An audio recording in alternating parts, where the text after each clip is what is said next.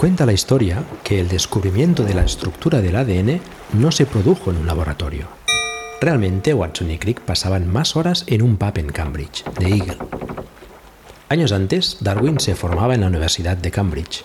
De allí saltó la fama, tras publicar los resultados de su viaje, el viaje del Beagle. ¿Qué ocurriría en aquel barco? All aboard!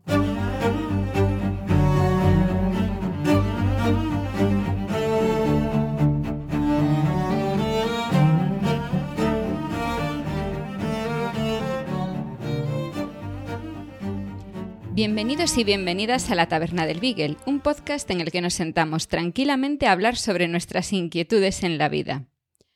Somos Carmela García, doctora en biología, y Pedro Sánchez, trabajador social, y en este capítulo 17 del mes de febrero de 2024 vamos a hablar de transgénicos. Nos queda una silla en la mesa. ¿Te apuntas? Buenas tardes, Pedro. Aquí vamos a tener debate. Vamos a tener debate hoy, sí, porque además vamos a hablar de un tema que ya habrán visto seguramente en el título, que es de esos temas que es verdad que nos abarca a los dos, porque tiene un componente social, yo creo que tiene un componente social importante, de hecho luego te lo diré, pero creo que el debate, y a lo mejor me vas a dar la razón contando lo que vayas tú a contar de la ciencia, ha estado muchas veces en la opinión pública en, en un lugar equivocado. Fundamentalmente en la parte de la salud y en la parte de todo este tipo de cosas. Pero, aunque lo hayan visto en el título, si quieres comentar de qué vamos a hablar. Es que en sí yo te quiero preguntar eso, o sea, ¿tú qué entiendes por organismo transgénico o genéticamente modificado y si crees que es lo mismo? Yo no tendría ahora mismo elementos para distinguir una cosa de otra. Para eso estás tú, para enseñármelo y conmigo seguramente un montón de oyentes. ¿Y qué, qué entiendes por transgénico? Cuando te dicen que, que un tomate es transgénico, ¿qué entiendes por eso? Pues pienso que han cogido, voy a ponerte un ejemplo porque no voy a saber si no explicarlo bien.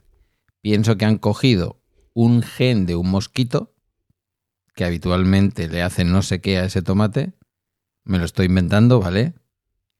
Y han han intercambiado o han introducido una parte o una modificación del gen de ese mosquito de tal manera que ese tomate, por ejemplo, no sea, o sea, sea inmune al daño que ese mosquito le puede hacer. Por ejemplo. O mm, se desarrolla algo en un gen de un tomate y se modifica para que, necesita para que necesite menos riego o para que crezca con mayor volumen o para que necesite menos pesticida. Eso es lo que habitualmente yo entiendo, que en parte es lo que vende la industria y en parte creo que es, que es así, pero sácame de mi ignorancia. Eh, y si te digo que la mayor parte de los productos que se venden como ecológicos podríamos llamarlos genéticamente modificados? Supongo que te estás refiriendo al habitual, a lo que mi abuelo llamaba cruzar, injertar este Claro. tipo de cosas. Eh, creo que lo que las organizaciones ecologistas, ecologistas en acción, Greenpeace, tal, todas este tipo de organizaciones siempre han puesto en tela de juicio. Luego veremos que a mi modo de ver, con un foco equivocado, que yo al principio era lo que leía y era lo que creía, pero después leyendo más ciencia creo que reenfoqué mi punto de vista sobre los transgénicos, eh, no se referían esas organizaciones cuando denunciaban el tema de los transgénicos, no se referían a lo que mi abuelo llamaba mm, un injerto. Eh, a coger una planta, cortar un, tallo, en fin, la, la técnica que en cada caso, cada especie tenga, y colocarla ahí con una cuerdita en otro sitio al lado de una yemita de no sé qué, y al final que esas dos plantas, de una manera, ni, ni de manera sexual, evidentemente, bueno, evidentemente, en fin, eh, las plantas tienen órganos sexuales, esto ya lo sabemos, lo aprendemos en la escuela. Ni de manera sexual, ni de ninguna otra manera, vamos a decir, natural, en la que el ser humano no tenga intervención, eh, o sea, no se han reproducido por ninguna de esas fórmulas. Porque lo que hacía mi abuelo con un puerro y una cebolla, me lo invento, tampoco era natural.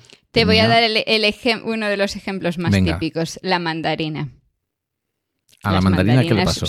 Que las mandarinas surgen de, de injertar, justamente, porque no es algo que saliese así de forma natural. Vale. ¿Ves esto? Ya me, has da- ya me has enseñado algo que no sabía. O sea, la mandarina no es originalmente una especie de las del arca de Noé. Así de la nada, no. no, justo. Vale. Vale, pero vale, pero vale. justo, justo a eso iba yo, o sea, Luego hay porque muchas otras frutas. Quiero decir, estamos hartos de ver. en sí la, a ver, la, may- albaricoque. la mayor parte en sí, si, si nos vamos todavía a algo más básico, que es la selección artificial, todos, o sea, pero es que todos, to- to- todo lo que comemos, todas las hortalizas, todas las frutas que comemos, han sido seleccionadas. Vale. Sí, Todas. diga. Pero a ver si, a ver si me compras este argumento. Y a ver si estoy yo equivocado. O cualquiera de las dos cosas o las dos a la vez. No es lo mismo eh, que tú vayas cogiendo, que esto lo hacen también las organizaciones de guardianes de semillas y este tipo de organizaciones, vamos a decir, tradicionales que se preocupan de guardar semillas antiguas, que se preocupan de la biodiversidad y este tipo de cosas no es lo mismo seleccionar las mejores semillas de las matas que han estado mm, dando los mejores tomates del verano, caso de que nazcan en verano los tomates, que no lo sé, eh, no me acuerdo ahora, eh, no es lo Sí, mismo... los tomates son de verano. son de los verano, tomates ¿verdad? dan Sí, el fruto en verano, sí. Vale. Eh, sí, sí, en fin, eh, recuerdo perfectamente que en Baquio se plantaban y, y se cogían en verano y los pimientos también, aunque es verdad que, bueno, ese sería otro debate. Que a lo largo de estos últimos años, eh, cuando se plantan las cosas y cuando se recolectan, a veces con un plastiquito se resuelve, Eh, pero bueno. Sí, bueno. Vale. Eh, supongamos que esto, porque esto lo han hecho los agricultores, y tú que vienes de un medio, bueno, medio rural, más bien pesquero, pero medio rural, si, si queremos decirlo así, y yo también que estoy rodeado de él, ¿eh? por otra parte. Sabemos que el, el casero, el, el señor o la señora de caserío, mm, claro que guardaba sus mejores semillas porque había identificado una planta que le había dado un fruto mejor, o que no se había visto afectado, seguimos con el tomate, por la famosa roña del tomate que por aquí por el norte conocemos tanto y que en Almería no sale, pero aquí sí. Eso ya es una selección. Digamos que estamos ayudando al darwinismo natural de la naturaleza con la mano del humano. Vale, ese sería como el eslabón básico. Pero ahí no estamos tocando nada. Luego, hay una segunda parte, que sería eso que te digo yo, que aunque tiene la mano del hombre, sigue siendo, entre comillas, si me permites la expresión, sé que no lo vas, no, no lo vas a hacer, algo más natural. Es decir, que yo pongo un trozo de una planta en otra planta y veo qué pasa. Pero luego ya, yo creo que lo que siempre ha preocupado a las organizaciones ecologistas y con ellas a una parte de la opinión pública es el uso de la ciencia industrial, si se puede decir así, para eh, conseguir tomates más gordos. para- O sea, el ejemplo del tomate nos vale mucho porque tenemos tomates más gordos que nunca, más hermosos, más regulares de forma y todos vamos a comprar tomates al supermercado y decimos, los tomates del supermercado saben a agua. Pero eso es, pero eso no tiene que ver. A ver. Eso es porque es lo que vende. El aspecto. Claro. Si la Sí. gente en lugar de comprar el tomate bonito comprase el tomate con más sabor, se venderían más las variedades que tienen más sabor. Posiblemente. Hay una... Porque los tomates que se venden en el supermercado que han crecido en España no son transgénicos. No, la normativa no lo permite. No. Vale, esto es una cosa que ahora, ahora lo aclaramos, que la Unión Europea tiene una normativa muy rigurosa con esta historia. Solo te iba a contar una anécdota. En la entrada del Eroski donde yo compro, Eroski Puente de la Vasconia, siempre lo cuento, que está entre Galdacao y Basauri, a la entrada hay un... muy cerca de donde está la fruta y la verdura y todo lo demás, que ya sabes que en el caso de Eroski es, es bastante abundante, es uno de esos supermercados que lo tiene como por bandera, lo tiene a la entrada, es abundante hay un sitio que pone eh, verdura fea. Y entonces, yo no sé dónde le ven la fealdad, Pero, porque es verdad que en un momento dado puedes encontrarte una patata que tiene como muchos puntitos, de esos que luego quitamos con el pelapatatas, y, pero, pero a veces no. A veces es una patata nueva que digo, pero sí está estupenda. Y vale a lo mejor un euro menos el kilo, por decirte algo. Porque no tiene el tamaño que se considera adecuado. Normalmente ese es el caso. Posiblemente. Me parece una buena práctica porque me temo que la práctica alternativa es tirar eso. Cuando llega a tienda, todo lo Ahora que no hay empresas que se han especializado en vender a un precio más reducido ese tipo de, de verduras, de frutas, que si no, efectivamente, es que si no irían a la basura. En sí se tiran muchas, Mm. sobre todo hortalizas, por su aspecto. Entonces, mm, estábamos con lo de qué es un organismo modificado genéticamente. ¿Aceptas que es distinto la modificación del señor del caserío o de la señora de, tu, de tu pueblo, de al lado de tu pueblo, del interior de tu pueblo o de Urense, me da igual?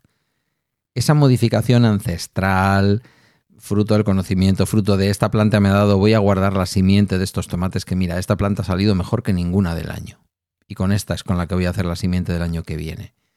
Que no es lo mismo que tener un departamento de I más de más I en SOS o en alguna de estas grandes empresas alimentarias intentando identificar qué tienen que hacerle al arroz o a las patatas o a no sé qué para que resista no sé qué bicho, no sé qué plaga sin necesidad de usar un plaguicida o para que se adapte a un plaguicida de una marca concreta.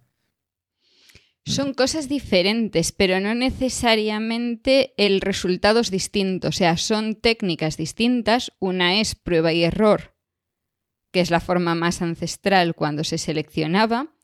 Una forma un poco más dirigida ya son los injertos en los que ya sabes qué es lo que estás cruzando. O sea, tú estás haciendo ese injerto por algo, intentando juntar las características de dos plantas distintas que pueden ser incluso dos especies distintas o pueden ser dos especies, dos eh, variedades de la misma especie.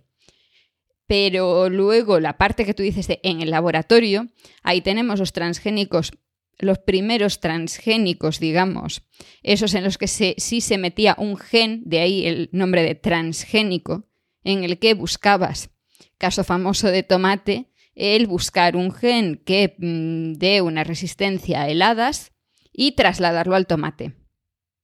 Eso es un ejemplo de transgénico clásico, pero eso ha avanzado mucho y ahora ya no se introducen genes enteros o trozos de genes enteros.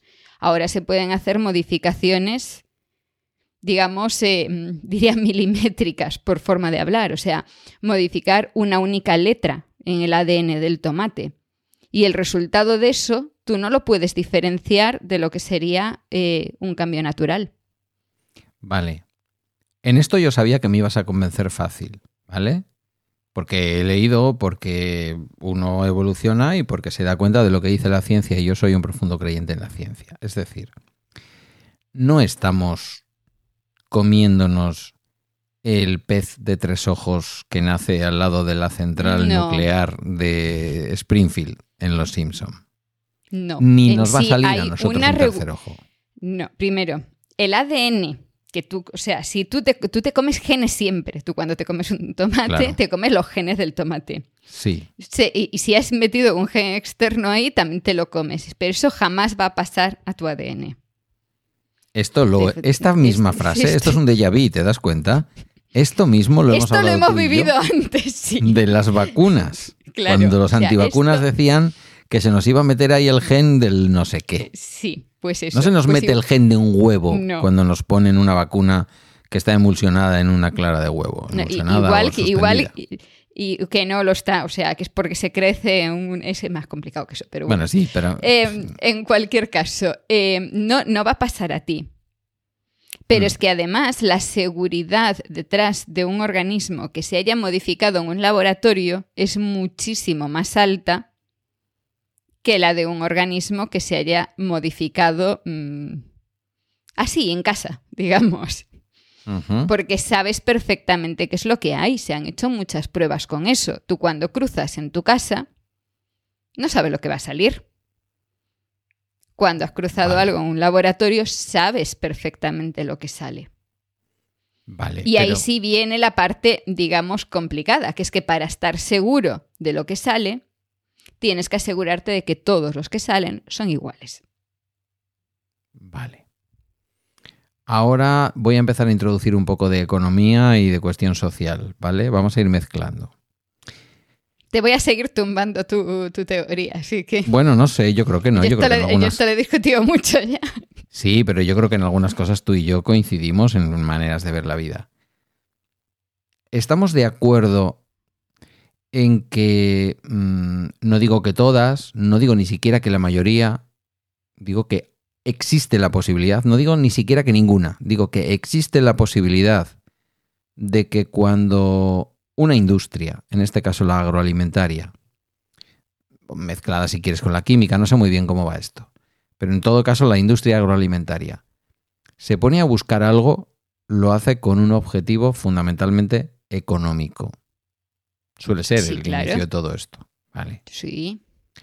Y sabemos que en este mundo en el que vivimos, en esta sociedad y en esta economía que tenemos en la Unión Europea y en una buena parte del mundo, por no decir en toda, eh, hay más o menos regulación. Yo creo que vivimos en una parte del mundo en donde la política regula a la economía de tal manera que si alguien hace alguna cosa mal, normalmente es porque no está cumpliendo con la norma. Pero ¿estamos de acuerdo en que cuando interviene una industria de este tipo corremos el riesgo de que alguien, mm, ¿cómo decirlo? Por un interés económico se despreocupe de alguna de algún elemento que a lo mejor mm, un agricultor sí estaría preocupado. Aún con menos conocimiento igual a veces. Mm, sí, pero no.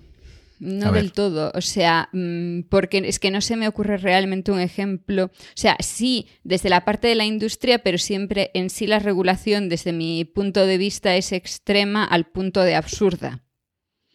Porque para introducir un nuevo organismo en el mercado, tienen que pasar una serie de controles tan exhaustivos y hay tantas regulaciones puestas porque sí, que es tremendamente difícil que ese organismo llegue al mercado. Mientras que cuando se hacen, digamos, fuera de esas grandes empresas, cambios en organismos, eso no lo regula nadie. Vale, aquí entraríamos un poco también en el debate que ocurre a veces. Aquí en Euskadi ha ocurrido algunos restaurantes de alto standing que buscan a un proveedor de un determinado tipo de producto que no tiene un proceso industrial y que en ocasiones, por no tener ese proceso industrial, am, digamos, no tiene el permiso de determinadas autoridades. Yo recuerdo conflictos concretos que no voy a mencionar ahora porque tampoco, o sea, tienen A que ver, ver con yo te, esto. yo te- yo te puedo dar un, un ejemplo de ir, por, de ir por fuera del sistema. Un restaurante con estrella Michelin quiere comprar ostras y en lugar de comprar las ostras en una lonja que han pasado todos sus controles, se va directamente a alguien que recoge las ostras. Y esas ostras se acaban en, su- en el restaurante con estrella Michelin. Todo el mundo está muy contento. Hasta que llega una inspección de sanidad y descubre que esas ostras tienen una toxina neurotóxica. El restaurante con estrella Michelin cierra. Cae una multa tremenda. En ese- es exactamente ese caso. Es estar sí. haciendo algo fuera del sistema de regulación. Y por, e- por ejemplos como este es muy importante esa regulación. Porque hay una serie de personas, ya fuera de micrófono te digo quiénes, por ejemplo, que han estado durante nadie sabe cuánto tiempo comiendo ostras, entre otras cosas, con toxinas. Eh, bueno, aquí esto ha ocurrido en un restaurante que lleva el nombre de la frontera de los dos pueblos en los que está. Y el que busque en euskera cómo se dice frontera sabe qué restaurante es. El cocinero se llama Andoni Luis. No digo más. Eh, creo que es un tres estrellas Michelin, no uno, tres. Eh, Esta, tenía solo, solo una. Pues este tenía tres. Y estamos hablando de los hígados de unas ocas en Francia. Igual, o sea, e- e igual de peligroso. Compradas Peligros, a distin- una... peligros distintos, ganadera. pero, pero e- equivalentes a, a efectos. Pues eso, comprado una pequeña avicultora que lo hacía todo de una manera mucho más natural, más respetuosa con las ocas, por cierto, eh, y una serie de cosas, pero después, pues este tipo de sitios pequeños. Es cierto también que quizás esa regulación que tú decías que a veces puede llegar a ser un poco eh, excesiva o, o extraña, o no sé cómo ha sido el, calificativo que has utilizado. sí, eh, a ver, es absurda. Es que ah, llega a un nivel pues absurdo y a varios y, por ambos extremos. A algunos productores pequeños no les permite producir directamente. Está muchas veces pensada, y tú sabes, porque esto sí lo sabes, que el lobby de la industria agroalimentaria es uno de los lobbies más importantes de Bruselas. Esto lo sabemos. De todas formas, suele ser. Em, lo difícil es, por ejemplo, yo que sé, si quieres certificar ecológico. Eso es difícil para un productor pequeño. Es más complicado, requiere mucho papeleo. Pero si simplemente quieres poder vender, no es tan difícil. ¿Qué pasa? Supone un gasto. Sí, bueno, de eso hablábamos. Que no, que no debería suponer un problema si tú estás vendiendo a un precio razonable tus productos, porque mm, para que tengas una producción sostenible, sostenible económicamente, digo, tienes que poder hacer frente a esos gastos. Pero ahí sí que muchos cocineros, y te hablaba antes de empezar a grabar de uno en concreto, un cocinero de Bilbao que fue presidente del Athletic, tampoco hay que, también se puede buscar en Google. con un restaurante magnífico y un tipo excepcional que cocina muy bien, eh, este decía, yo no busco el producto ecológico, yo lo que busco es al productor, veo cómo produce, se compromete conmigo en cómo produce y yo no necesito que traiga ni el Euskolabel ni el sello de agricultura ecológica. Es cierto que luego en la carta no puedes poner que eso proviene de agricultura ecológica, porque estarías desde el punto de vista del consumo estarías engañando al cliente. Pero tú le dices que es un tomate de Munguía que es un sitio que está a 25 kilómetros de Bilbao. Punto. Ya está. Y hablas de kilómetro 25, kilómetro 30 o no sé cómo hablaba él. Vale. Yo ya sabía que esta parte de la seguridad alimentaria, de, la de que no nos va a entrar el mal de las vacas locas por comer organismos modificados genéticamente, salvo que comamos priones y esas cosas. En sí, si supiésemos evitarlo genéticamente, podríamos evitar eso si supiésemos cómo, que no sabemos. O sea, en, el caso, en ese ejemplo concreto. Pero en otros casos, el uso de organismos genéticamente modificados mm, de una forma u otra. ¿eh? O sea, yo ahora hablo en cualquier tipo de modificación, sean desde las más artesanales tradicionales hasta las más modernas con cosas como CRISPR. El uso de esos organismos modificados nos permite evitar enfermedades, más que a nosotros evitar las enfermedades en eh, la planta que estamos creciendo. O en el animal, es principal, no se hace en animales, eh, principalmente en plantas. Vale, y, y lo que va a ocurrir es que esa planta que sobrevive más, que engorda más o que tiene un sabor más dulce, a nosotros cuando la comemos, el cuerpo no nos va a decir que estamos comiendo nada modificado genéticamente porque no lo va a distinguir ni realmente es distinguible de cualquier otro producto que comamos. Claro. Pero aquí viene la segunda parte. Y aquí es donde mi, mi, mi, productora en la sombra que me metía caña antes de, de que grabáramos esto, pero también por cosas que yo he ido leyendo y aprendiendo con los años, le doy una vuelta social a esta historia. Es decir, primero, tenemos que estar tranquilos porque en España, ¿qué podemos encontrar modificado genéticamente? Maíz. Maíz. a ver, no. También se pueden eh, cultivar organismos genéticamente modificados con fines de investigación. Y aparte de eso, maíz. Vale. Pero lo que podemos comprar en un momento dado sin saberlo, bueno, sabiéndolo, porque en teoría debe estar etiquetado, si no me está equivoco. Si está cultivado en España, maíz. Otra cosa es que podemos. En España se pueden vender cosas que hayan utilizado organismos genéticamente modificados. La Unión Europea obliga a que eso esté en el etiquetado. De aquella manera. Es fácil evitarlo. Vamos a decirlo así. O sea, es fácil que en el conjunto del procesado se pierda lo que sí no puedes decir que no tiene, que es libre de organismos genéticamente modificados, sino lo es en todo su proceso, en teoría. O sea, mm, a mí la etiqueta me dice poco a ese nivel, vale. Pero si te he entendido, esas etiquetas son fruto también del lobby ecologista, que también es uno de los lobbies poderosos de, Bruselas, por qué no decirlo. Eh, y tú considerarías que, en términos generales, por no decir eh, al 100%, tampoco es tan grave que estemos advertidos de que estamos comiendo algo genéticamente modificado desde el punto de vista de la salud. Ahora entraremos en la parte social y en la económica.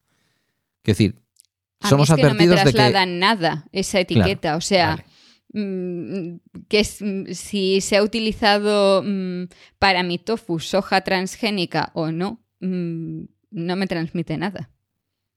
Vale. No te preocupa. No, no, es que no me da ninguna información. O sea, porque que me diga transgénica, transgénica, ¿de qué tipo? ¿Qué, supone esa, esa transgénesis? Vale. Una pregunta antes de pasar al otro, a la otra parte. Esto que yo decía antes, yo lo he leído. Es decir, la utilización de genes animales y su mezcla con genes vegetales. Esto sí, es posible. se hizo con tomate. El, primer tomate que se hizo se hizo con, un gen animal. El primer tomate que se comercializó transgénico. Eso sí, no sabía nada, sabía más bien mal y tuvo muy poco éxito. Queda muy bonito, pero, pero lo que era comercializarlo no tuvo mucho éxito. Esto pasa sus, eh, pasa sus eh, pruebas del tipo que sean por la Agencia Europea de los Alimentos. Yo creo que este, este no sé ni siquiera si se llegó a vender en Europa, ¿eh? solo fue en Estados Unidos. Pero sí, todos los productos. Claro, ahí está el tema. En Europa no se iba a vender, no se iba a crecer ese tipo de tomate porque en Europa no está permitido cultivar transgénicos, con la excepción en algunos casos del maíz. Vale, pues queda claro. Lo que no significa que en nuestras tiendas, en donde ya encontramos cervezas, naranjas, eh, de todo que viene de cualquier lugar del mundo. Esta la Unión Europea, ¿cómo lo regula? Pero más que el producto como tal en natural, donde más transgénicos consumimos es en derivados. Productos procesados. Claro. Es decir, podemos estar comprando un cacao soluble que se ha hecho, me lo estoy inventando, por supuesto, con cacao modificado genéticamente. Te doy el ejemplo donde más transgénicos se utilizan en el pienso para los animales. Vale. Que a ti te venden la carne, te dicen. No, yo estaba pensando más en pienso para ganado, pero. o sea. Sí, sí. Mm, pienso para ganado polvo este que te que mezclas con, la paja y a ver, depende de cómo se use en cada caso, pero que lleva eso, sobre todo mucha soja, esa soja que se utiliza en muchos casos es em, genéticamente modificada. Con lo cual estaríamos comiendo una carne de la que no estamos advertidos que está alimentado con organismos modificados genéticamente y la podemos comer eh, sin, mayor, sin mayor problema desde el punto de vista de la salud y sin mayor problema quiero decir que, no nos vamos a enterar. A excepción, creo, de si compras carne ecológica, que creo que uno de los puntos para certificar la carne como ecológica es que las vacas, mm, bichos, no hayan sido alimentados con pienso que pudiese tener transgénicos. Vuelvo a ver aquí nuevamente la mano del lobby ecologista, porque en realidad Mm, Por otra parte, si, se come, si la vaca se come el pasto que hay viviendo libremente, tranquila, bueno, libremente entiéndase, em, una vaca de pastoreo, tú no sabes qué ha comido. Ahí voy. Ahí voy. puede ser peor que haber. ha podido comer un grillo y no lo sabemos. Claro. Vale. Justo. Em, por lo tanto, la parte que yo creo que ha sido Igual me equivoco, ¿eh? porque tampoco hace mucho que yo no le meto mano a esta historia, pero la parte que cuando yo leía el integral, leía, era, era socio de Greenpeace y todas estas cosas, yo leía Monsanto es el mal, sí. Monsanto es el mal y en parte lo es, tú lo sabes, ya no existe. Ahora Monsanto en realidad es una forma parte de la corporación Bayer, sí existe, pero es Bayer. Em, ¿Por qué digo Bayer? Si no es la ciudad, es la marca, Bayer. Punto, a secas. Em, claro, mm, Sí, un poco sí es el mal, quiero decir. Por lo que sea, el glifosato no es lo mejor que uno puede comerse en su ensalada. Esto que es un pesticida para quien no lo para quien tampoco, no esté acostumbrado. tampoco es ni mucho menos lo peor que puedes comerte en una ensalada. Hombre, dicho así, no sé qué puede haber peor que una cosa que ya se ha demostrado que es un poquito regulero para la salud. Um, sí, pero si se utiliza de la forma de la que se debe utilizar, las cantidades que se deberían utilizar serían mínimas. Mm. Mientras que otros pesticidas que se utilizan em, se utilizan en cantidades mucho más altas. Vale, hablamos de una marca, glifosato, que es propiedad, era propiedad de Monsanto y por lo tanto entra dentro, creo, de las cosas que compró Bayer cuando compró Monsanto. Vale. Aquellos años gloriosos de mi lectura del integral, el foco estaba claramente en lo mal que podía eh, hacer en el ser humano ingerir alimentos que habían sido modificados genéticamente. Yo no digo que en aquella época no se hablara ya de lo que voy a mencionar ahora, pero yo creo que en los últimos años incluso las organizaciones ecologistas han reenfocado dónde está la maldad de los organismos genéticamente modificados y aquí hay una parte que tú que es verdad que has trabajado en la mm, academia, pero también trabajas en la industria, eh, sabes que está, que es el hecho. Además, creo que en el último programa de bacteriófagos lo mencionas de una manera muy chula cuando hablas de los rayos X, los rayos que inventó el señor este mm, alemán, de cuyo nombre no voy a acordarme. Röntgen, ese. Mira que el hombre lo quiso poner fácil, dice rayos X. Pues sus compatriotas decidieron ponerle su nombre. Eh, que el hombre, como si fuera hoy un programador, diríamos que liberó el código. Dijo, "Ch, Sí. ahí lo tienen, hagan ustedes lo que quieran, esto es lo que yo he descubierto. Con la mano de mi mujer. Bueno, em, no es eso lo que hacen las empresas cuando modifican genéticamente. Cuando una empresa, vamos a seguir con, con la que tiene rabos y cuernos, con Bayer y Monsanto. Si Monsanto da con una modificación genética que hace que el tomate en Almería crezca no sé cómo, lo que va a hacer, y Almería no sería el mejor ejemplo, luego hablaremos de sitios en donde esto puede hacer mucho más daño, porque Almería forma parte, lo digo con todo mi cariño, que es una tierra que adoro, forma parte de la industria agroalimentaria. No creo que en Almería estén muy preocupados del tipo de semilla que usan, en el sentido de proteger semillas antiguas, variedades antiguas, ni historias de este estilo. En Almería lo que hay es plástico que tapa el tomate para que crezca en cualquier momento del año y semillas que se compran siempre, entiendo, porque seguramente la industria agroalimentaria de Almería, igual estoy hablando de lo que no sé. Bueno, estoy hablando de lo que no sé y posiblemente me meta la pata. No, Pero- está- estás dándome, estás llegando al argumento por el que te voy a tumbar después todo el razonamiento, así que vas a llegar tú solo a la conclusión. Venga, avanza. En Almería compran las semillas. Ajá. Sí, compran las semillas. En tu en el pueblo de dentro de la costa donde tú vivías, que en tu pueblo eran más de peces, pero para adentro también habría otras cosas distintas a los peces. Seguro que se pasaban las semillas de caserío a caserío, de generación en generación, de las variedades. Bueno, me hace, me Se hace así las como. semillas se compran. Bueno, sí, mi abuelo también compraba semillas y Y las plantones. plántulas, claro. Claro, sí, sí, en eso estamos de acuerdo. Y está muy bonito además. Vas a la feria y ves a la señora que tiene allí cinco docenas de puerrecitos minúsculos, de puerrecitos bonsáis que tienes que ir, plantarlos. Eso lo hacía yo con mi abuelo y es una maravilla. Sí, no digo que no. No digo que no. Y de hecho hay muchos vegetales que comemos que no se pueden sembrar, que se plantan. Claro. Que esto es una cosa que también, como ves ya, vengo aprendido, ¿vale? Porque he tenido buena maestra. Vale, Bien. bien. Pero Entonces Almería... el argumento viene siendo... Voy, voy, voy. Hombre, a ver, intento ser... Luego dicen, es que tú siempre... Hoy me decía Emilio, entra, que tienes un montón de comentarios en Evox. Y ah, bueno, pues el típico hater cariñoso, porque me siguen escuchando, que, que dicen que soy un poco maniqueo a la hora de salvar a unos políticos y condenar a otros.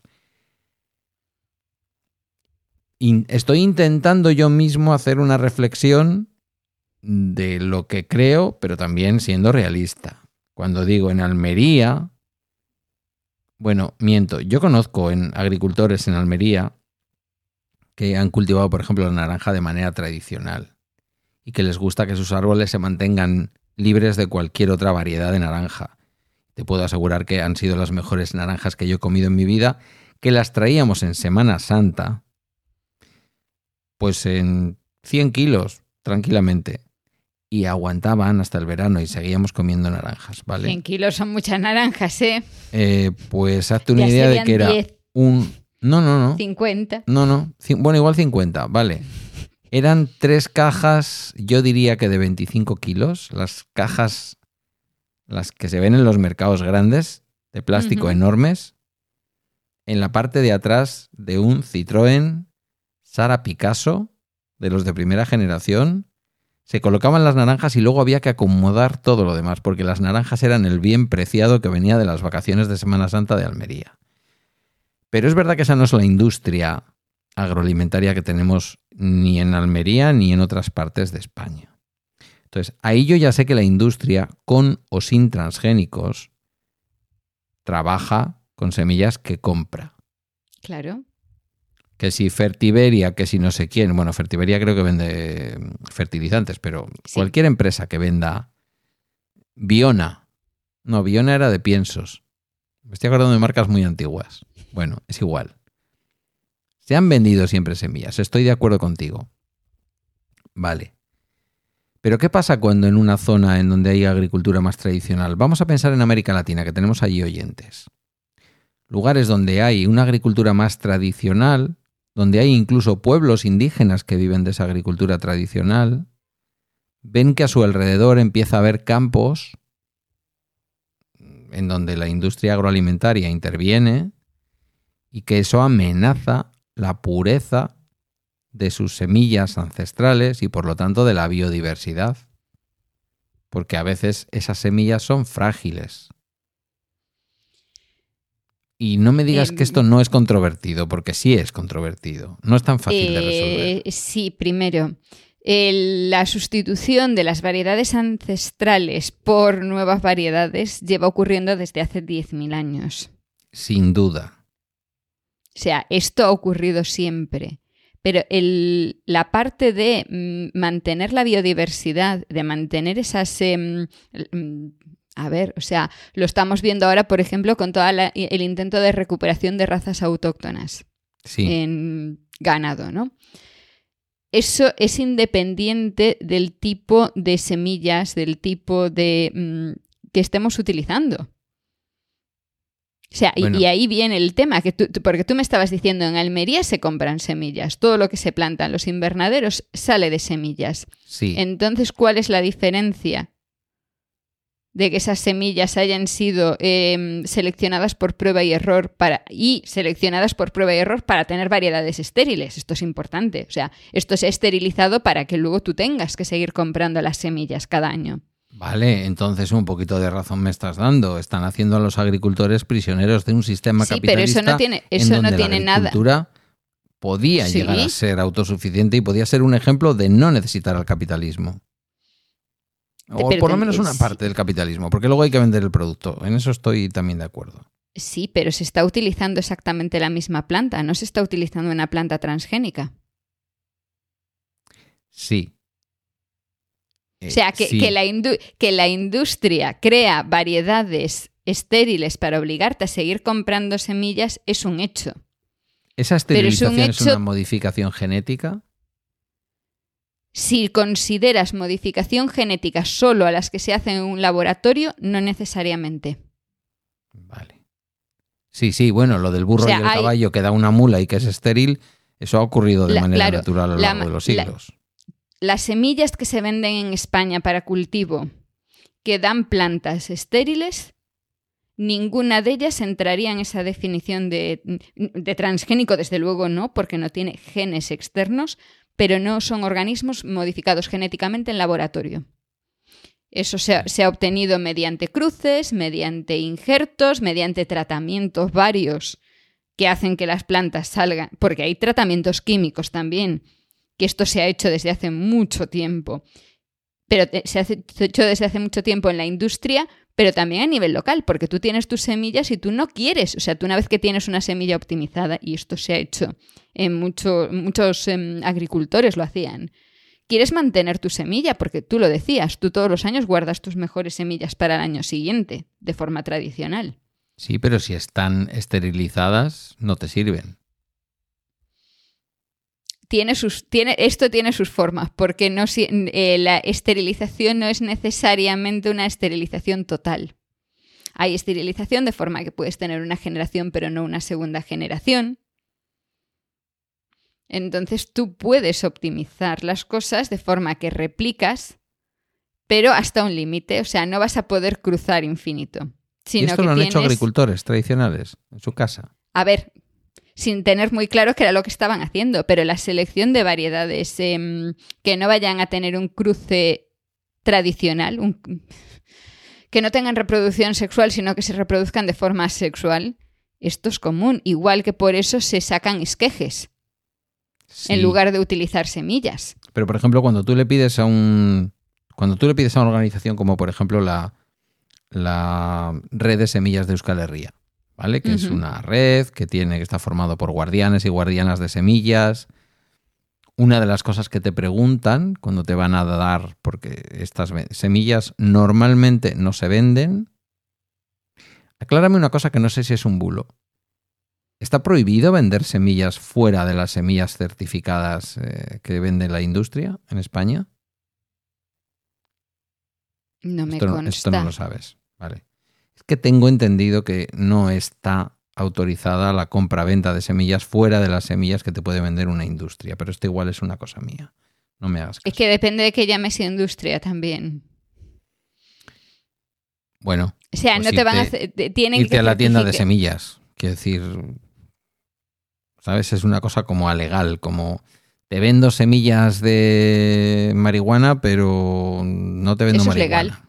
sí, sí, por eso lo digo pero no te puedo vender la marihuana. Bueno, una de las cosas que te piden es que tengas un margen de seguridad alrededor de tu plantación, de manera que no sea posible, ahora no estamos hablando de transgénicos, que no sea posible que esa planta se reproduzca sexualmente con otra planta de otra variedad que puede estar plantando el vecino o que tú misma o tú mismo puedes tener en tu campo en otra zona.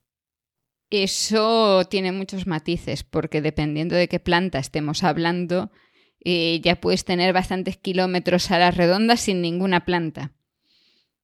Porque el polen vuela. Sin duda. Y va lejos. Entonces, Pero sí, es una cosa bastante mm, que, estuvo muy extendida lo de que em, tienes que asegurar que no se va a extender más. No, siempre se dice el no, para que no se cruce con la del vecino. No, realmente los límites que se piden son de que no se vaya a extender más allá del terreno en el que tú dices que estás cultivando eso. ¿Por un tema de propiedad? Claro. Vale. ¿Y no te parece que, eh, aunque lo hayan asumido en la industria agroalimentaria, Almería, Murcia, ¿no te parece que cae un poco presa de la peor parte del capitalismo eh, la agricultura cuando depende de una semilla que solo se puede usar una vez? Cuando tú hablas de semillas estériles, por si alguien no lo ha entendido, nuestra audiencia es inteligente y sabe de qué estamos hablando, pero bueno, lo aclaro. Te estás refiriendo a que las pepitas que salen dentro del tomate que crece de esa semilla ya las puedes plantar, que no van a generar nunca una planta de tomate. Claro. No es quedar un poco prisionero económicamente de una industria que siempre te va a poner un precio a la semilla, que a lo mejor te ha ido mal la cosecha, pero tú tienes que pagar las semillas. ¿Dónde queda la soberanía de ese agricultor de poder sobrevivir con sus propias semillas? Hay películas míticas, eh, además americanas, estadounidenses sobre este tipo de cosas.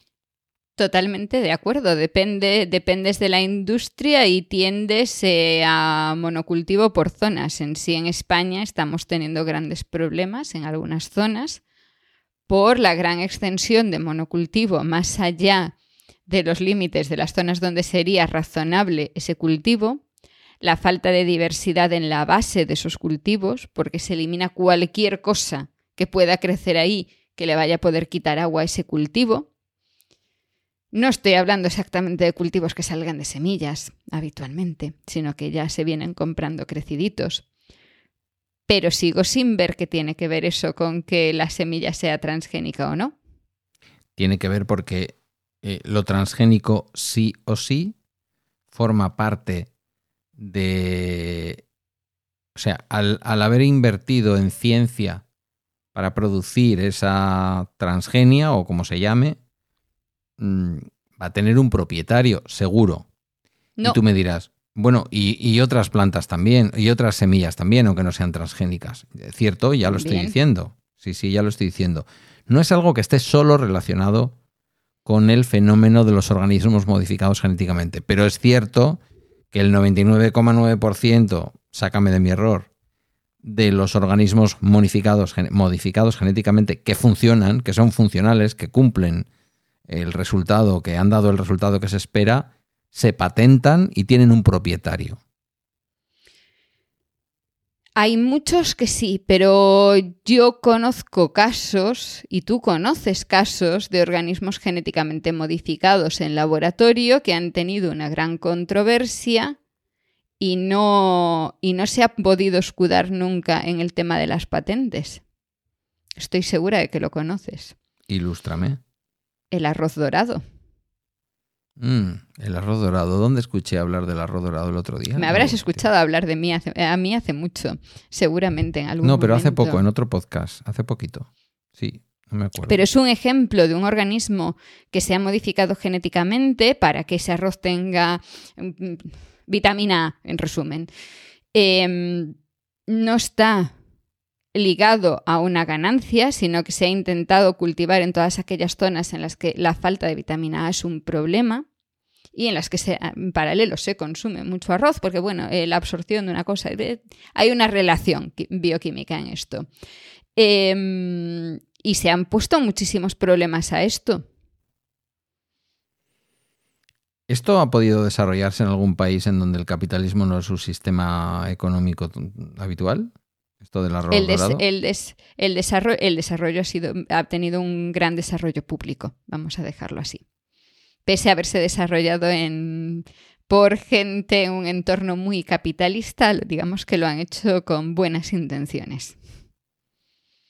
Pues esto me lo tienes que explicar un día o tienes que volver a hacer ese programa porque yo no me acuerdo. Eh, el arroz dorado se, desarrolló en Suiza y el objetivo principal era su cultivo en India. Mm. Pero se desarrolló desde, desde una investigación pública. Con dinero público. Suiza. Suiza. no, no exclusivamente, creo, pero el desarrollo fue en Suiza. Fue en la Universidad de Friburgo, creo. Mientras que no fuera la de Zurich. No, no, no.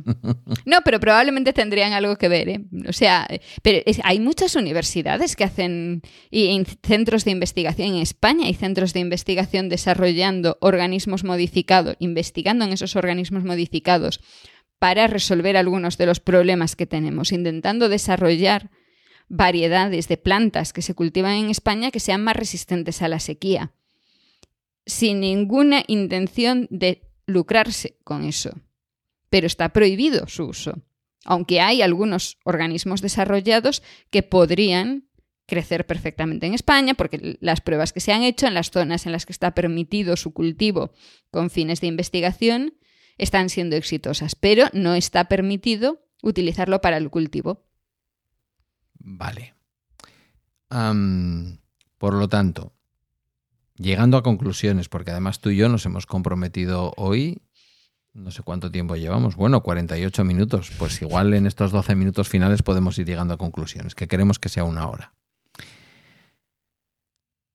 La propiedad de las semillas no está solo relacionada, o de las plantas, me da igual, no está solo relacionada con el hecho de que puedan estar modificadas genéticamente. Hay semillas. Históricamente había semillas que eran propiedad de, de gente que vendía semillas de la industria agroalimentaria que no estaban modificadas genéticamente. Y sigue habiendo, y es la mayor parte de las semillas que se... Bueno, en España todas las semillas que se venden, excepto el, en el caso del maíz eh, MON 810. Vale. Pero sí me has admitido una cosa que creo que es un poco lo que concilia nuestras posturas hoy, y es que efectivamente em, el cultivo industrial ya no de organismos genéticamente modificados. Ahí está, ahí está la cosa. La industria agroalimentaria en su conjunto, de la cual forman parte los organismos mm, genéticamente modificados, al menos los de laboratorio, de una manera importante, produce. No, de una manera importante, no, de una manera mínima en esa industria. No, Al quiero decir, de, una manera importante que nadie, que nadie, un agricultor no, no, se monta un laboratorio en casa, quiero decir. Que cuando hay modificación genética de laboratorio la hace la industria.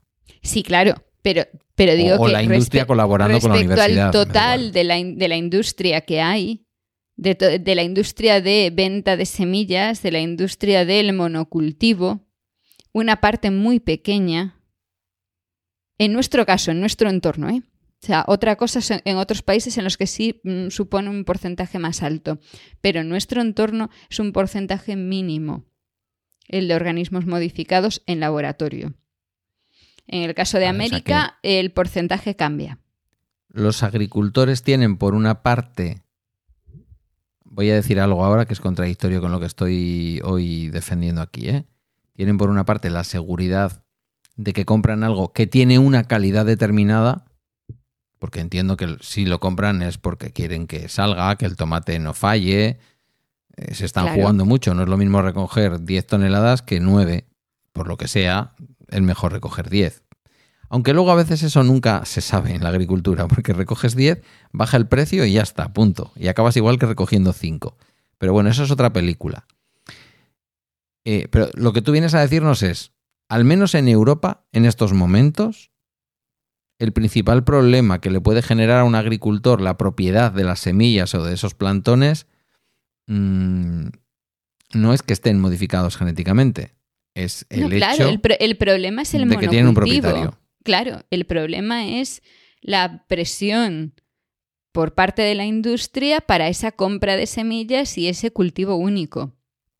El problema es que se hayan perdido un montón de técnicas tradicionales y se haya optado por, otras versiones que podrían, digamos, sobre todo hay mucho problema con lo que a corto plazo da una producción mayor, pero a largo plazo está suponiendo un problema. Por ejemplo, eso, voy al ejemplo que, que tenía antes en la cabeza, los olivares en los, los mm, grandes, eh, las grandes superficies de cultivo de olivo que tenemos en España son un problema. Es un monocultivo. Hay zonas en las que eso viene siendo un problema tremendo. Y hay muchas zonas, hay zonas en las que no, pero hay muchas zonas en las que solo hay olivos.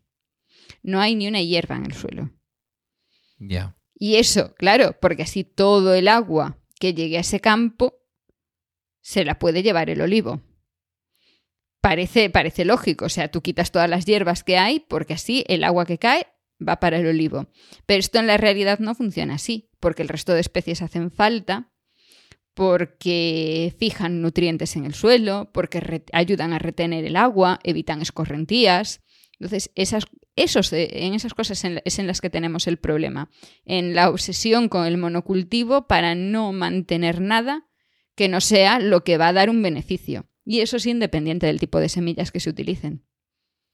Pero sí que está habiendo, creo yo, un cierto cambio, ¿no? Yo he visto, por ejemplo, desde la cercanía, pero también desde la lejanía, le escucho mucho a Yoyo con el tema del, de, sus olivos, que es, son sus programas que más me gustan, porque me, gusta, porque me lleva a la tierra de mi padre y, y esas cosas. Y él comenta, ¿no? Que ya no, que ya no labran, por ejemplo, que esto es una tendencia, yo creo que a nivel global, no labrar la tierra. Antes se suponía que había que labrar para que se oxigenara, no sé qué, tal cual. Esto ya no parece que se haga. Mayoritariamente no se hace, él lo cuenta. Eh, mayoritariamente intentan dejar la biomasa que sale de las talas de los olivos en las zonas de escorrentía para que el agua no corra. pero no es ni mucho menos lo más extendido, ¿eh? O sea, mm, el- la forma que tienen ellos de, de cultivar no es ni mucho menos lo general. Ya. O sea, es- su forma es la adecuada, pero no es lo más extendido. Porque él habla, ¿no? De que, de que dejan que crezca la hierba. em, claro, recordemos, es verdad que las plantas que pueden crecer al, al- al lado de un olivo pueden robarle una parte de la humedad del suelo. Pero no es menos cierto que también dan sombra al suelo y permiten que se evapore menos agua en, las- en los momentos de sequía, ¿no? Y fija cosas- muchos nutrientes, sobre todo esa parte en la que en lugar de tener que utilizar un montón de fertilizantes, tú recuerdas, tú que eres mayor que yo, eh, recuerdas seguro, Un poquito. eh, un poquito, cuando se rotaban los cultivos, ¿verdad? sí, claro. Esto además, o sea, toda la gente que sea más joven, aunque no lo recuerde, seguro que lo estudiaban en el cole. Yo lo estudiaba Lo en el cole y, y- Claro. y lo sufría porque luego llegaban las patatas dulce- dulces porque el año anterior había habido remolacha en ese suelo. Entonces, en la rotación de cultivos se hace para asegurar que el suelo mantenga una proporción adecuada de nutrientes. Esto es sobre todo muy importante cuando se utilizan eh, fijador, eh, una especie, uno de los puntos de la rotación, se utiliza una especie que sea fijadora de nitrógeno. Eso fija nitrógeno, tal y como el nombre dice, y evita que tú tengas que utilizar luego nitrógeno como fertilizante o que puedas utilizar menos. Esto ya Cuando no dices se hace. nitrógeno como fertilizante es eso de nitratos, nitritos y ese tipo Sí, de cosas que luego las etiquetas nos dicen. es- puede contener sulfitos, puede contener nitritos. Bueno, lo, de, lo del sulfato es un tema aparte. Pero sí, el nitrógeno son los nitratos, Vale. fundamentalmente. Entonces, en lugar de tener que utilizar cantidades exageradas de nitratos, lo que hacíamos tradicionalmente era mm, cada ciertas mm, veces utilizar una planta que fijase al suelo el nitrógeno. Y así no, no utilizabas otra cosa. Y ya estaba. Claro, ¿qué pasa? Mm. Eso no es compatible con una producción súper elevada, con eh, extraer todo lo posible del suelo. Ahí sí es cierto, ahí depende de, cuál es nuestro objetivo. Tener una mm, gran biodiversidad. Eso no es incompatible con, modificaciones. Eso es con lo que es incompatible es con un monocultivo en el que se esté mm, intentando sacar absolutamente de todo de ese monocultivo. ¿Y cómo es posible que siendo la política agraria común, eh, ahora voy a hablar por hablar, alguien igual Teo, que compartimos en nuestra comunidad y que es un perfecto conocedor de cómo funcionan las instituciones europeas, nos podría ar- arrojar un poco de luz. Pero según tengo entendido, el presupuesto de la Unión Europea quizás se puede ir un 60% en la política agraria común o estoy exagerando. Una barbaridad de dinero. No tengo ni idea. Pero una, barbaridad de dinero, sí. Sí. ¿Cómo ese dinero no, o igual me dices, sí, sí, no, ese dinero sí que apuesta por el tema de la biodiversidad. ¿Cómo ese dinero no va dirigido? No que va. No, no que va. Mm, A ver, Vale. hay una parte sí, pero esa, la parte que apuesta por la bi- biodiversidad es la parte más asociada en estos momentos, vamos a pensar en España, a la transición ecológica, más que a agricultura. En la parte de agricultura, lo que se busca es que la agricultura produzca. Ya, pero ¿por qué se financia? Mm, Esto igual algún oyente agricultor se va a enfadar conmigo, pero ¿por qué se tiene que financiar, por ejemplo, esos cultivos masivos de girasol? Claro, alguien dirá, hombre, pues para que luego no haya una guerra en Ucrania y el girasol, el aceite de girasol se ponga a 3 euros. Pero ¿tú te acuerdas del escándalo del lino? Que se pagaba el lino y en realidad no merecía luego la pena cultivarlo y se quemaba en los campos. Yo he visto un montón de campos de girasol en los Sin últimos recoger. dos años sin recoger. Y, y campos de girasol que no han llegado a salir los girasoles en condiciones y estar ya muertos. Pero ahí Porque cuando... se han plantado girasoles en sitios en los que no tenía ningún sentido plantar girasoles. Pero Entiendo yo que ahí cuando mm, las fotos aéreas, las visitas de campo de las empresas públicas como Traxa, que controla el tema de la política agraria común en toda España, este tipo de iniciativas deberían de decirle al agricultor, perdone, usted se ha dejado el campo sin recoger, usted no puede cobrar la subvención. No, se muere antes de que lo recojas normalmente. No me tires de la lengua con, con eso, Se- porque entonces se esto viene siendo como la. Sí, esto es como la pesca. Los girasoles se suicidan, vale. que en el caso de, de la pesca pasa una situación muy, muy parecida. O sea, al final la presión de pesca es siempre a intentar aumentar el cupo. Porque claro, para que podamos pescar más, porque es- eso mueve la economía, cuando realmente hay muchas situaciones en las que habría que prohibir pescar, biológicamente hablando. De la misma forma, hay un montón de sitios en los que no debería haber ni una sola ayuda para el tipo de cultivo que se pretende poner ahí. Porque sabes que ese cultivo no va a ir arriba en condiciones a no ser que destroces toda la biodiversidad, utilices un montón de mm, fertilizantes, de insecticidas, de lo que haga falta para intentar que un sitio que es totalmente yermo crezca algo. Es que te iba a preguntar, y era con lo que quería acabar el programa, te iba a preguntar sobre la intervención de lo público en la agricultura para proteger precisamente la biodiversidad y hacerla compatible con la agricultura que necesitamos para comer y que además vivimos en un país en donde esa agricultura no es cualquier cosa, esto no es Gran Bretaña, que el día que los camiones españoles eh, no pueden pasar por Francia, en días como hoy que estamos grabando, porque les da a los franceses por pensar que la agricultura española les hace no sé qué cosa. Mira que a mí me gusta Francia, pero a veces se ponen raros. Pues lo mismo la semana que viene o... Sí, la semana que viene, sin ir más lejos. En Gran Bretaña hay falta de, ¿qué te digo yo? De calabacines en los supermercados porque prácticamente el 100% de los que tienen son españoles. Entonces, Hmm. eh, quiero decir, bueno, ahora no sé cómo va esto, porque como ya no son Unión Bueno, Europea, eh, no claro, sí, bueno, es una situación especial, pero, pero yo lo he vivido. Yo he vivido Bueno, pero- el, pero- el no tener fruta en el supermercado porque no habían pasado eh, los camiones españoles. Correcto. De hecho, lo que le pasa ahora mismo a los británicos es que la ausencia de fruta y verdura en sus supermercados es más habitual de lo, de lo, Ujú. de lo habitual, valga la redundancia, porque ahora ya no necesitan que haya una huelga de agricultores en, en Francia que impida que los camiones españoles pasen. Simplemente a los camiones españoles ya no les resulta tan rentable ir a un mercado que ya no es local, es un mercado extranjero. Pero bueno, esa es otra, ese es otro debate. Yo te iba a hacer la pregunta porque estamos acostumbrados a pensar, sobre todo quienes tenemos un determinado pensamiento, que intervenir el mercado eléctrico, intervenir en la banca con una banca pública, intervenir en- evidentemente en la educación con una educación pública, eh, configura una sociedad distinta. Pero si nos estamos gastando, si es cierto el dato, o se acerca, me da igual, o se aproxima mínimamente, si es verdad que nos estamos gastando la mitad o más de la mitad del presupuesto de la Unión en una política agraria común, que se llama así PAC, política agraria común, eh, ya tenemos una intervención pública. La hace la Unión Europea con el dinero de todas y todos nosotros. No parece que esa intervención pública esté yendo en el sentido correcto. Es la impresión que tengo.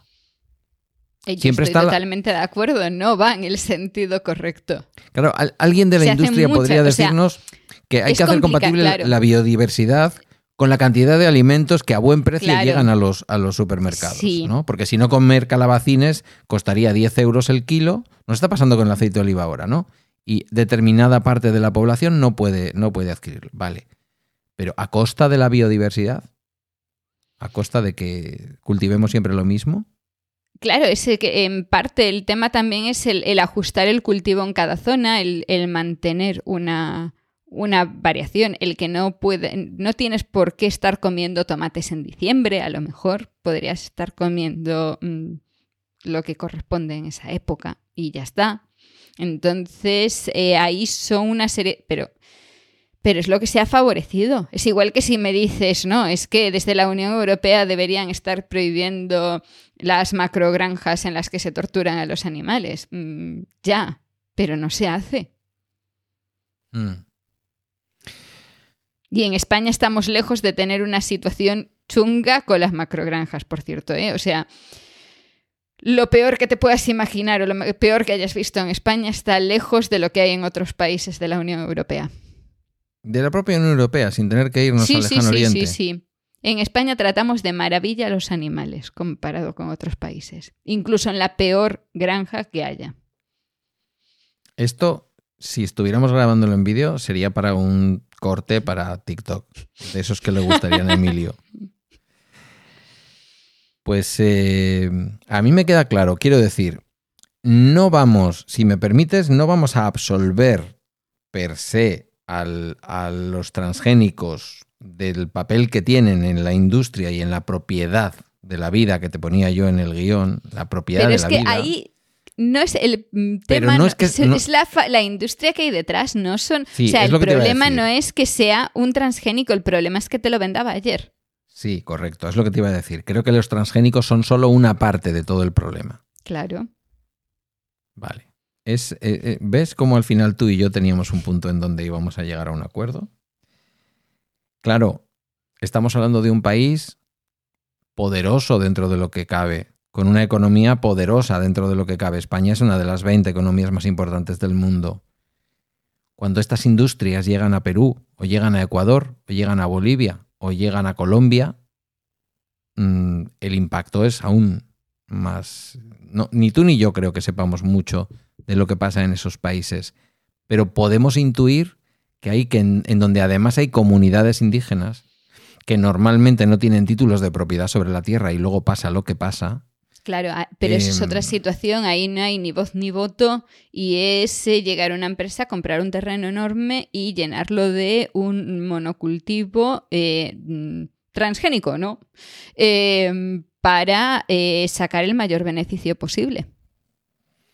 Y se arrasa con todo lo que hubiese en ese terreno previamente. biodiversidad animal y de plantas y biodiversidad humana, quiero decir. Que aquí Sí. estamos hablando de cosas Sí. más serias.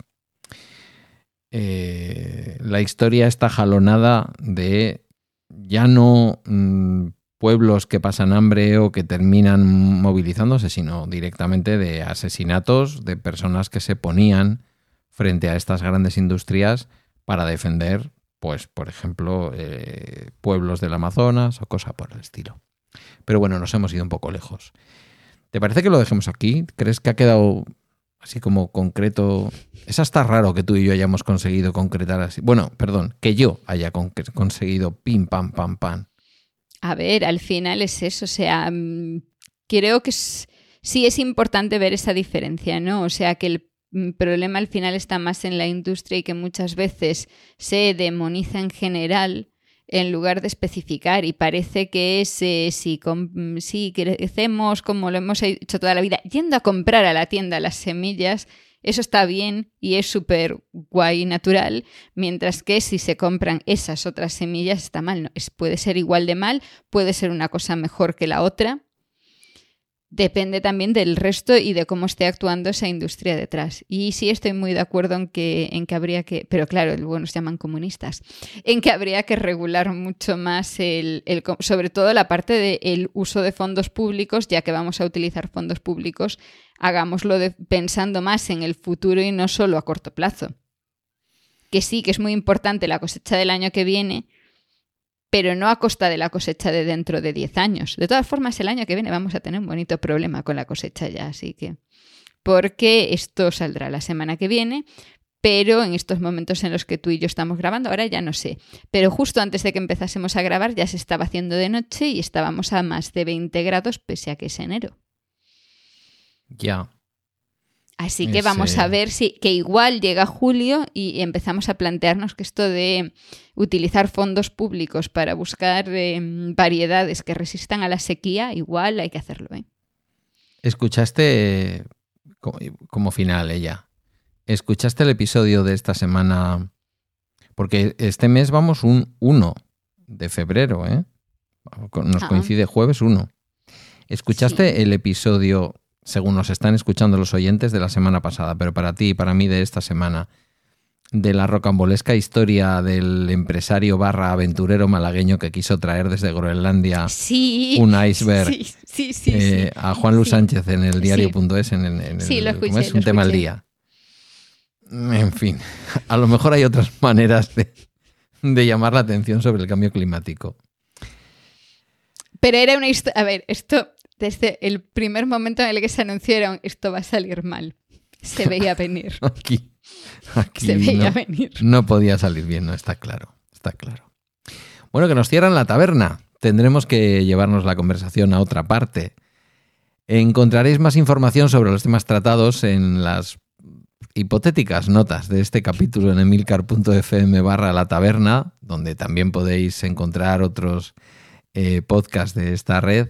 También podéis hacernos llegar vuestros comentarios, preguntas y sugerencias pues en el caso de en el caso de Carmela a través de Twitter o Mastodon, eh, arroba cgdoval, en mi caso, pues ya mejor me buscáis en arroba el ojo que ves, arroba emilcar.social, porque yo ya la verdad que en Twitter no estoy entrando. Hasta el próximo capítulo con un nuevo tema y en un nuevo puerto.